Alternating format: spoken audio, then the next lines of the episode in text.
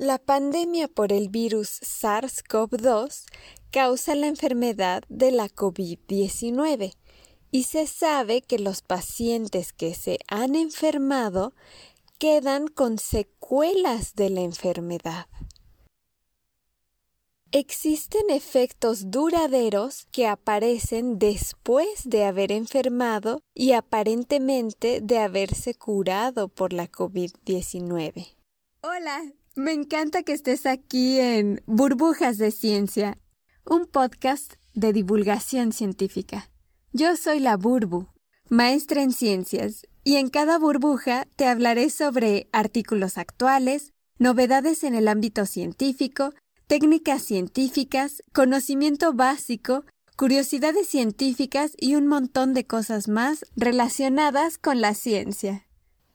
La enfermedad COVID-19 puede ser persistente. El haber tenido la enfermedad puede implicar que trae secuelas y otras complicaciones médicas que pueden tardar semanas, meses o incluso años, no lo sabemos todavía, en desaparecer tras la infección inicial. En esta burbuja te platicaré lo que se conoce de los efectos a largo plazo que aparecen en las personas tras la fase aguda de la enfermedad COVID-19. Ya se conocen varios, pero a la fecha existen muchos estudios que continúan investigando los efectos a largo plazo de la COVID-19. El virus SARS-CoV-2, identificado en China en diciembre de 2019, produce la enfermedad de la COVID-19, una enfermedad que se convirtió en pandemia. Desde su aparición ha habido más de 175 millones de personas infectadas en todo el mundo y más de 3.8 millones de fallecidos debido a la enfermedad de COVID-19. Aunque se han estado realizando esfuerzos sin precedentes por parte de los científicos y la comunidad médica para secuenciar, diagnosticar, tratar y prevenir COVID-19, los efectos duraderos individuales que aparecen tras la fase aguda de la enfermedad todavía no se han revelado.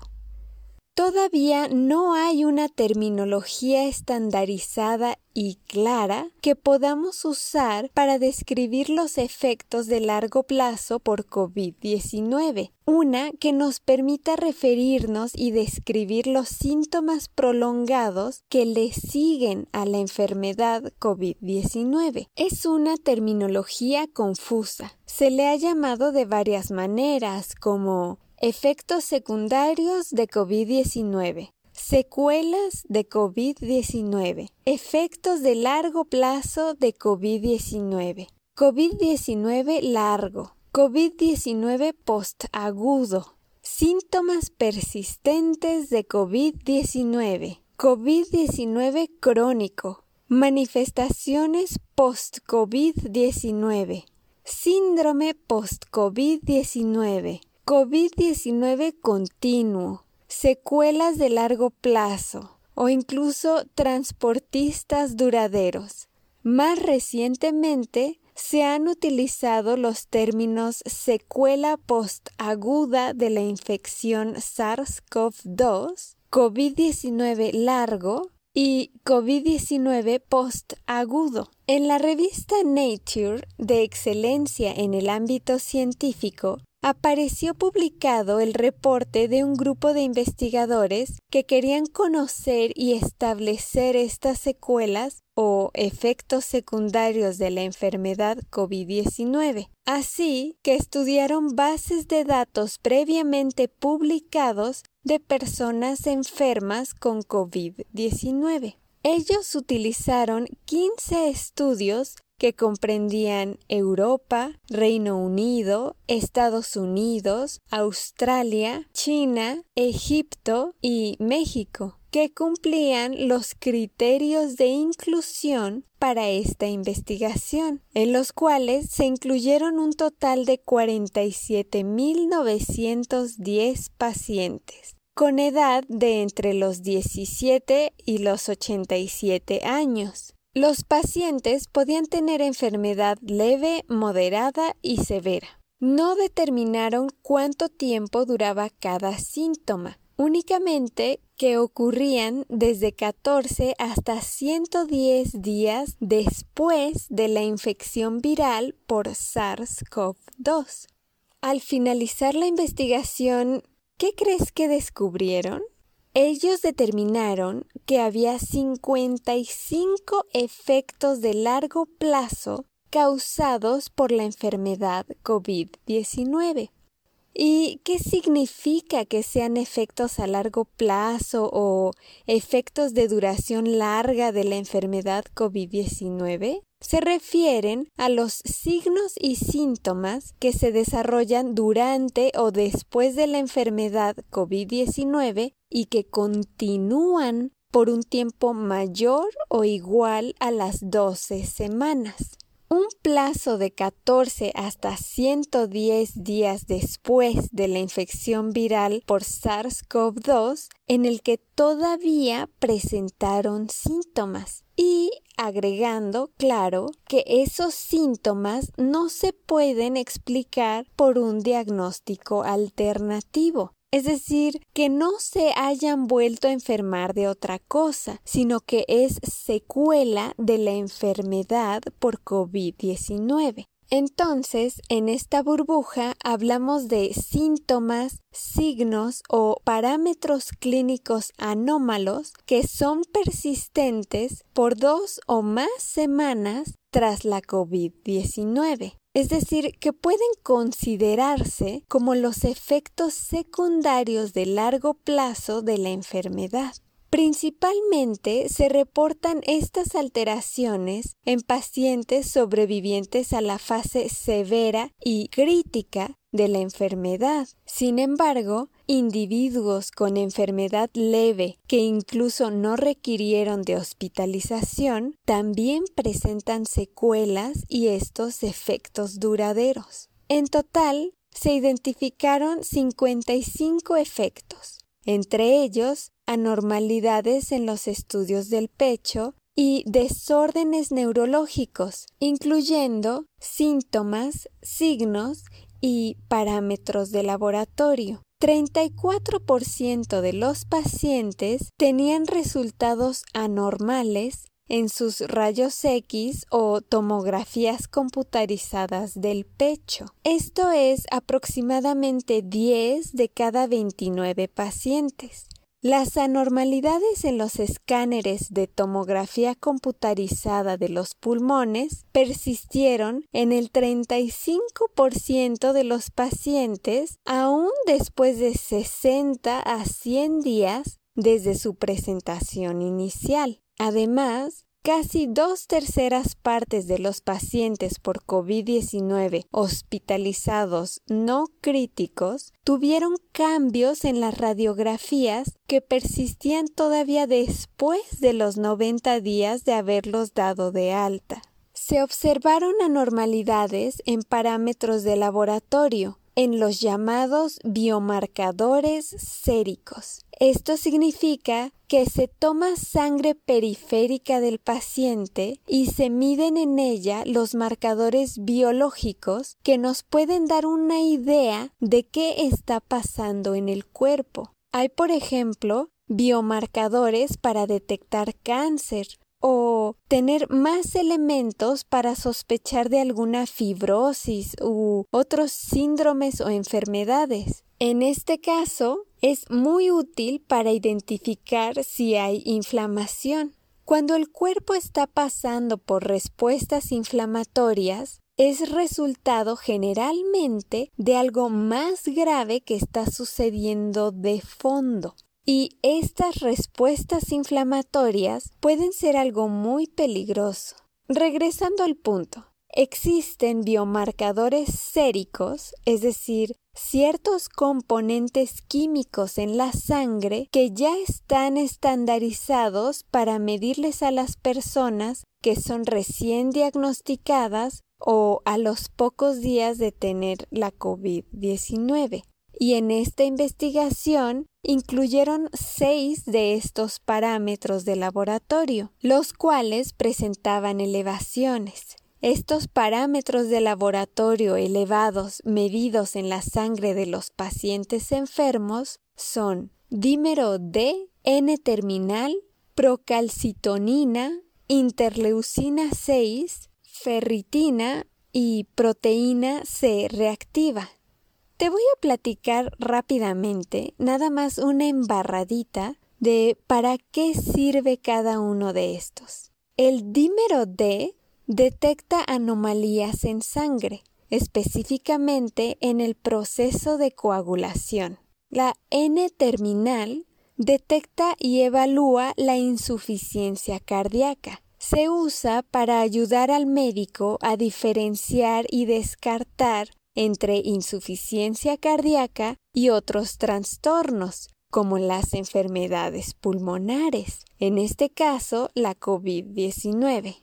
La procalcitonina es una sustancia producida cuando existe daño a tejidos. La interleucina 6 tiene diferentes funciones inmunitarias que puede ya sea estimular o inhabilitar las respuestas inflamatorias del cuerpo, dependiendo del comportamiento y el contexto de otras células. La ferritina en sangre es una proteína que transporta el hierro en la sangre y la proteína C reactiva es una proteína producida por el hígado y que se envía a la sangre en respuesta a una inflamación.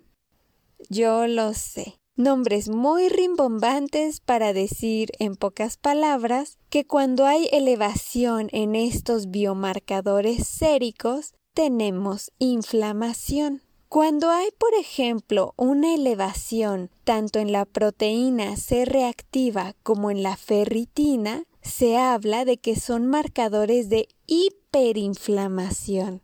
Entonces, lo que los investigadores encontraron con estos parámetros elevados en sangre es que el cuerpo se está comportando de manera anormal y presenta alteraciones, las cuales tienen repercusiones en nuestra salud. Ahora pasemos a los síntomas de largo plazo. Es muy interesante saber que el 80% de los pacientes tras su infección con el virus SARS-CoV-2 resultaron tener uno o más síntomas de larga duración. Es decir, 8 de cada 10 personas enfermas de la COVID-19 presentaron secuelas. La mayoría de los síntomas fueron similares a la sintomatología presentada durante la fase aguda de la enfermedad por COVID-19. Como les había mencionado, encontraron 55 efectos de largo plazo asociados con la COVID-19. En un 24% de los pacientes se presentó disnea, que es la dificultad respiratoria o falta de aire, y tos en un 19%. También se presenta pérdida de cabello tras la COVID-19, esta afección es reversible y dura aproximadamente tres meses, pero puede causar estrés emocional. La fatiga, presentada en el 58% de los pacientes, es el síntoma más común tanto en la fase aguda de la COVID-19 como a largo plazo. Incluso después de los 100 días del primer síntoma de la fase aguda de la COVID-19 se presenta fatiga.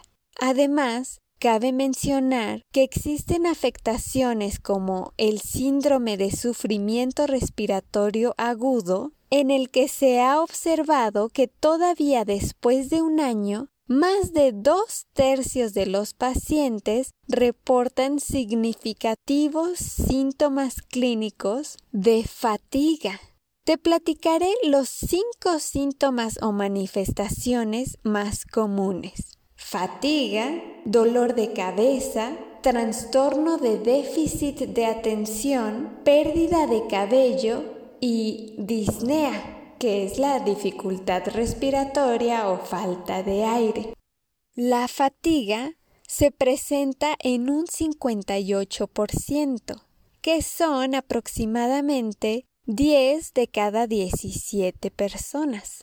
Dolor de cabeza un 44%, aproximadamente 10 de cada 23 personas. Trastorno de déficit de atención un 27%, 10 de cada 37 personas. Pérdida de cabello un 25%, que sería una de cada cuatro personas. Y disnea 24%, aproximadamente 10 de cada 42 personas.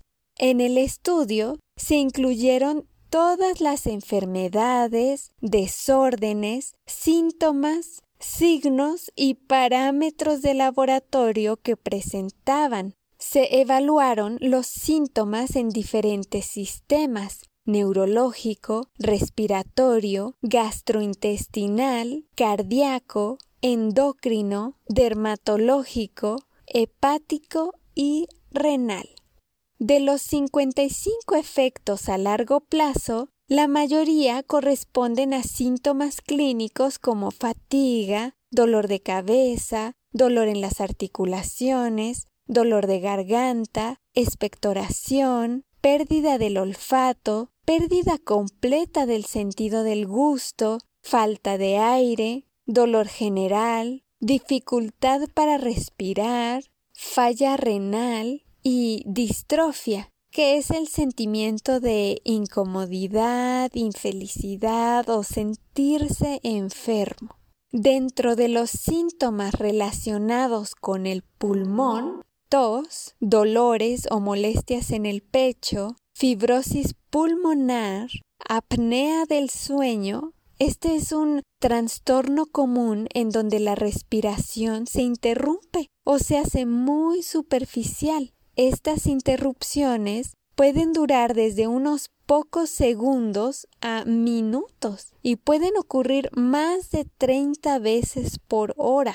Capacidad de difusión pulmonar reducida que es una forma de evaluar el estado funcional en el que se determina la transferencia del monóxido de carbono desde el pulmón hasta la hemoglobina. Es decir, que los pacientes que tienen o tuvieron COVID-19 presentan disminución en la capacidad de difusión del monóxido de carbono. Síntomas cardiovasculares arritmias, miocarditis, palpitaciones, hipertensiones nuevas, incremento de la frecuencia cardíaca en reposo. Síntomas neurológicos, pérdida de memoria, demencia, depresión, paranoia, ansiedad, trastorno de déficit de atención, trastorno obsesivo compulsivo, trastorno de estrés postraumático, desorden del sueño, trastornos emocionales o de humor, trastornos psiquiátricos, por lo que algunos pacientes requirieron atención médica relacionada con la salud mental. Otros síntomas, pérdida de cabello, mareos, vértigo, tinnitus, pérdida de audición, sudores nocturnos, náusea, vómito, desórdenes digestivos, pérdida de peso, signos cutáneos, fiebre intermitente, escalofríos, ojos rojos, edemas en las extremidades, enrojecimiento continuo, y también se presentaron como secuelas post-COVID-19 derrames y diabetes mellitus. De todos los síntomas de largo plazo o post-COVID-19, únicamente tres fueron reportados que eran más comunes en mujeres y son la fatiga, la caída del cabello, también llamada alopecia, así como tener un aumento en la profundidad y frecuencia de la respiración tras realizar actividades. A esta última se le llama polipnea. Los demás síntomas no muestran predilección por edad o sexo. Las razones de por qué algunos pacientes experimentan síntomas a largo plazo tras la COVID-19 son desconocidas. Podría ser parcialmente explicado por factores controlados por el hospedero, que influyan sobre el resultado de la infección viral, incluyendo susceptibilidad genética, edad del paciente cuando ocurre la infección, dosis y ruta de infección, inducción a células y proteínas antiinflamatorias, presencia de infecciones concurrentes, etc. Hasta aquí hemos llegado con las secuelas que deja la enfermedad de la COVID-19. Ahora te platicaré algunas decisiones y consecuencias que debemos considerar a partir de lo que vimos en esta burbuja. Desde que se reportó por primera vez, ha habido varias descripciones acerca de la COVID-19 crónica, pero todavía se necesita descubrir mucho más respecto a los efectos duraderos de la COVID-19 todavía no se ha establecido cómo es que el sexo, género, edad, origen étnico, condiciones de salud subyacentes, dosis viral, severidad de la COVID-19 incluyendo a los asintomáticos o progresión de la COVID-19 afectan el riesgo de desarrollar efectos a largo plazo por COVID-19 por lo que se necesitan más estudios donde se incluya también la duración de cada síntoma, donde se incorporen preguntas abiertas a los pacientes para que puedan reportar algún otro malestar que posiblemente no esté listado, ya que en el presente estudio los síntomas reportados estaban previamente definidos. En este trabajo identificaron 55 efectos de largo plazo. Sin embargo, todavía pueden existir otros efectos secundarios que no han sido identificados. Son igual de importantes la documentación adecuada por parte de la atención médica como la flexibilidad y colaboración por parte de los pacientes para reportar sus síntomas. Hay que considerar que la enfermedad de la COVID-19 es nueva, por lo tanto, a la fecha, es imposible determinar cuánto tiempo durarán los efectos secundarios. Sin embargo, ya se van necesitando ciertos estándares respecto a las secuelas de la COVID-19, post-COVID-19 o cualquiera de los nombres que se han utilizado para este fin. También se necesitan estándares biológicos para los marcadores de la sangre periférica sobre funciones genéticas, inflamatorias, inmunes y metabólicas, para así, en los resultados de laboratorio de los nuevos pacientes, poder medir su grado de gravedad. La recuperación de la COVID-19 deberá ser más desarrollada que simplemente checar que los hayan dado de alta del hospital o que den resultado negativo a la prueba contra SARS-CoV-2 o positiva para sus anticuerpos pues recordemos que puede haber secuelas presentes en pacientes que aparentemente están sanos, pero en realidad se siguen recuperando por las secuelas de la enfermedad de la COVID-19.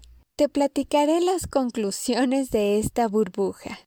Los estudios muestran que el 80% de los individuos con un diagnóstico confirmado de COVID-19 continuaron teniendo al menos un efecto a largo plazo, más allá de las dos semanas posteriores a la infección aguda de la COVID-19. En total se identificaron 55 efectos de largo plazo, incluyendo fatiga, pérdida del olfato, disfunción pulmonar, rayos X o tomografías computarizadas del pecho anormales y desórdenes neurológicos. Los cinco síntomas o manifestaciones más comunes fueron fatiga, en el 58% de los casos, dolor de cabeza en un 44%, trastorno de déficit de atención un 27%, pérdida de cabello en un 25% y disnea en un 24%. La disnea es la dificultad respiratoria o falta de aire. Necesitamos más información, más datos, más investigación con respecto a las secuelas que deja el virus SARS-CoV-2. Actualmente, un paciente que es dado de alta del hospital o que ya muestra resultados negativos para la prueba contra el virus SARS-CoV-2 se deja de atender. Sin embargo, en esta burbuja aprendimos que los pacientes que aparentemente están sanos pueden traer síntomas post-COVID-19 y no han recuperado su salud. En realidad, se siguen recuperando de las secuelas por la enfermedad COVID-19 y no sabemos por cuánto tiempo tendrán estos efectos secundarios, estas secuelas. Se necesitan equipos multidisciplinarios para desarrollar medidas preventivas, técnicas de rehabilitación y estrategias de manejo clínico a los pacientes que requieren de cuidados por los efectos secundarios de la COVID-19. Este virus del SARS-CoV-2 de todas maneras va a estar con nosotros por mucho tiempo. Así que mejor vacúnate, usa el cubrebocas, ventila los lugares cerrados y mantén la sana distancia para evitar enfermarte y sufrir de estas secuelas por la COVID-19. Un regalito. Te voy a decir los criterios de inclusión que utilizaron en este estudio. ¿Recuerdas que dije que 15 estudios fueron los que cumplían los criterios de inclusión? Bueno, en realidad había 18.251 potenciales publicaciones, pero solamente 15 cumplían con los criterios de inclusión que fueron estudios humanos que reportaran síntomas, signos o parámetros de laboratorio en pacientes post-COVID-19 analizados dos semanas o más tarde después de los síntomas iniciales y que tuvieran más de 100 pacientes. Esos fueron los criterios de inclusión. Muchas gracias por estar aquí. Te recuerdo que también puedes visitarme en Spotify y en YouTube como Burbujas de Ciencia. Te invito a seguirme y suscribirte si te gustan estos temas. Hasta pronto.